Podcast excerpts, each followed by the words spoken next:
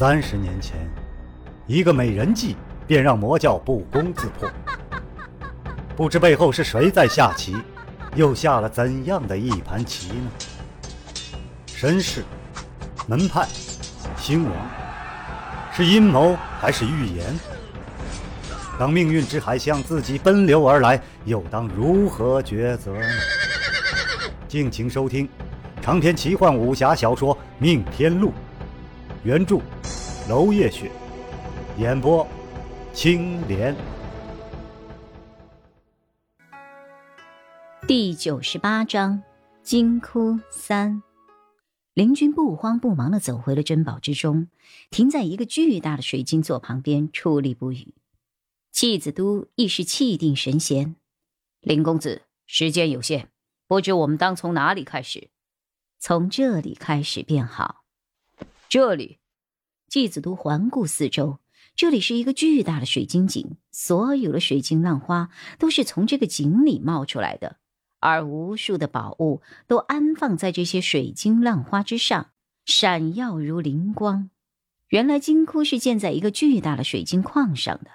季子都不由得在心底赞叹了几句，又闻林君道：“只要炸开这个金洞，就有路通往升天。”炸开！公孙楼主大惊，顾不得身份，一溜小跑前来。这个金洞是公书楼的得意之作，他哪里舍得毁坏它？然而一只手稳稳地拦住了他的去路。季子都道：“饥不能食，寒不能衣，留之何用？”林公子，开始吧。好，林君答应着，取出了两匣粉末，一黄一黑，眼见就要将它们混合在一起。不要啊！公孙楼主伸出双手挡在了金座之前，差点跪下哀求道：“季巡使。”老朽不是舍不得这些宝物，实在是引爆惊动，毁坏地脉，整个公输楼的镇宅之气也就泄了。何况上方还有高炉铁水，经不住震动啊，经不住的呀！季子都望了林君一眼，却见林君也认可，无可奈何，那就挖吧。林君以磷粉标记一处，就是这里了。季子都微微一笑，好，定龙枪丢给了林军一支，他们一人一支，当做锄头来挖土。林军一愣，心想：这季巡使真是不讲究呀！见季子都都毫不怜惜，不由得想：我竟然也和公孙楼主一样抄了道了，便不再困于定龙枪的价值，只把它当做寻常的工具来使。百十枪下去，季子都大吼一声，灌注真绿鱼枪一圈划过，只见一个圆圆的洞口露了出来。公孙楼主大惊：“这、这、这！”林君微微一笑，擦擦汗：“这是宝窟工匠给自己留的后路。”此话怎讲啊？林君随手拖过边上的一张蜀锦。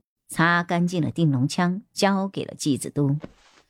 古来帝王修筑皇陵，为了保密，地宫完工之时就会封住出口，把众多的工匠都闷死在里面。所以工匠们多了一个心眼，遇到这种浩大的地下工程，就会预先打通一条密道逃生。他擦了擦手，不论上方的人有何毒计。都落空了，因为我们根本不用走他安排的路。哼，妙极！季子都鼓掌。你又如何知道这里有一条密道的？林君微笑道：“因为我养了一条蛇，它喜欢生吞兔肝，刚进此处，它就兴奋起来了，所以我就怀疑这底下有兔子。”而且，是很肥的那种。季子都慢慢的竖起了大拇指，果然厉害。正如你所说，我已经看到那只大灰兔跑过去了。两人又补了几枪，把洞口进一步扩大。等招呼公孙楼主过来时，却发现他不知从哪儿弄来了个毛刷，正在仔仔细细的刷那块被弄脏了的蜀锦。季子都摇了摇头，心道：“我盛才峰的楼主就这点出息了。”入得洞口，下头果然是一条仅可容身的密道，不知多少年没有人来过，变成了兔群的老巢。所幸还没有坍塌，三人才得以逃脱。一路上颇为狼狈，可出得密道，一见风月，三人不由得心下暗赞了一声。原来密道的开口正在花园假山的一高处洞穴，顽童爬不上来，其他人也不会特意的查看。谁能够料到假山之上竟然有真洞？林君道。入口在珍贵的金座下方，无人敢挖掘；出口又设计巧妙，可想当年挖掘者手段之高。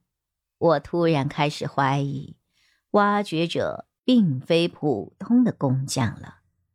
季子都也说道：“不管是不是普通的工匠，这留后路的做法就是高人一等的想法。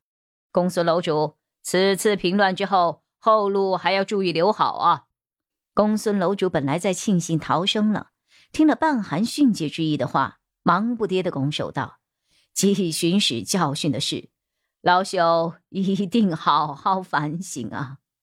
季子都一笑，一拱手：“公孙楼主，出得密道，公叔楼依旧以楼主为尊，请妥善处理。季某当唯令是从。”随即转向林君：“林公子。”公孙楼主有你保护，我先通知其他人封锁整个圣域。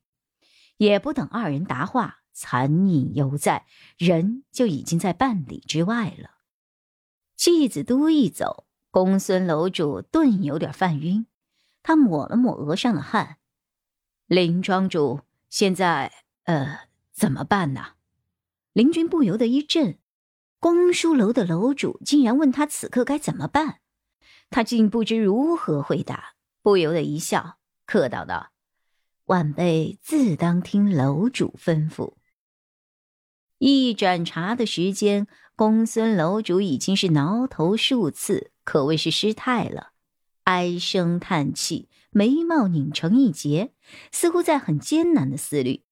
可是半天过去了，却依然所得空空，这也难怪他，谁能想到？太平了二十年，眼看就要载誉隐退了，却在眼皮子底下出了这样的事儿。御下不严，这条罪名是肯定逃不过了。这么一想，便更添几分焦虑。此刻事情紧急，来不及请示廖峰主了，究竟该怎么处理？公孙楼主不禁抬起头望起天来，身边的年轻人一副洞明万事的样子。此刻体谅他的情绪，建议道：“公孙楼主，季巡使有言，当严惩叛徒。即使如此，我们不妨先回公书楼主持大局。”公孙楼主点头道：“林庄主说的是，风主也曾说，不管发生了什么事，我都必须坐镇公书楼。可是这情况不明，贸然回去。”会不会自投罗网啊？说不定那个逆贼正在满世界找我们呢。哼，不怕，既然那逆贼不敢挑明，只敢来阴招，就没有实力与楼主正面对峙。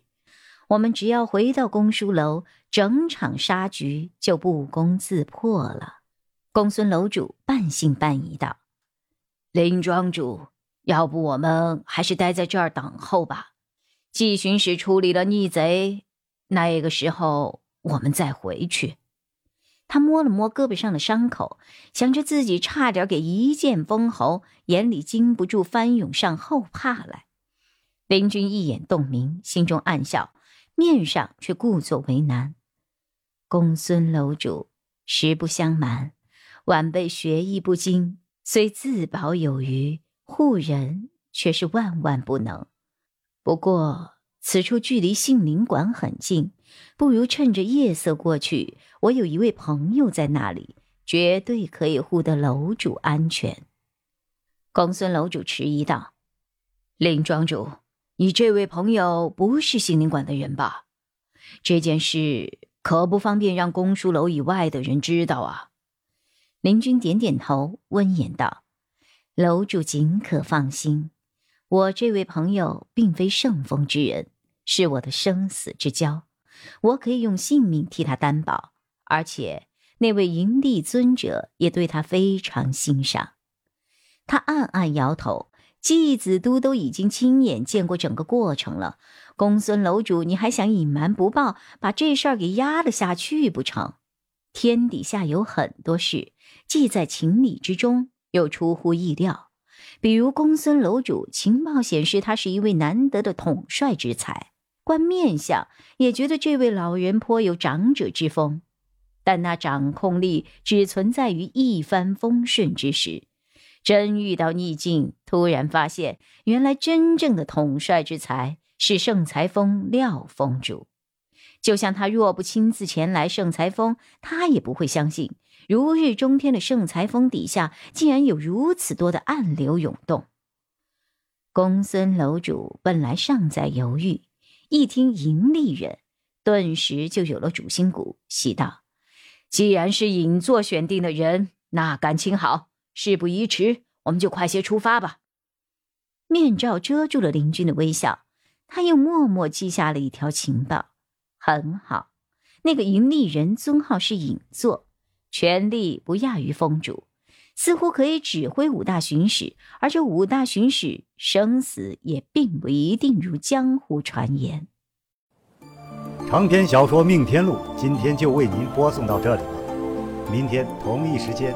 敬请继续收听。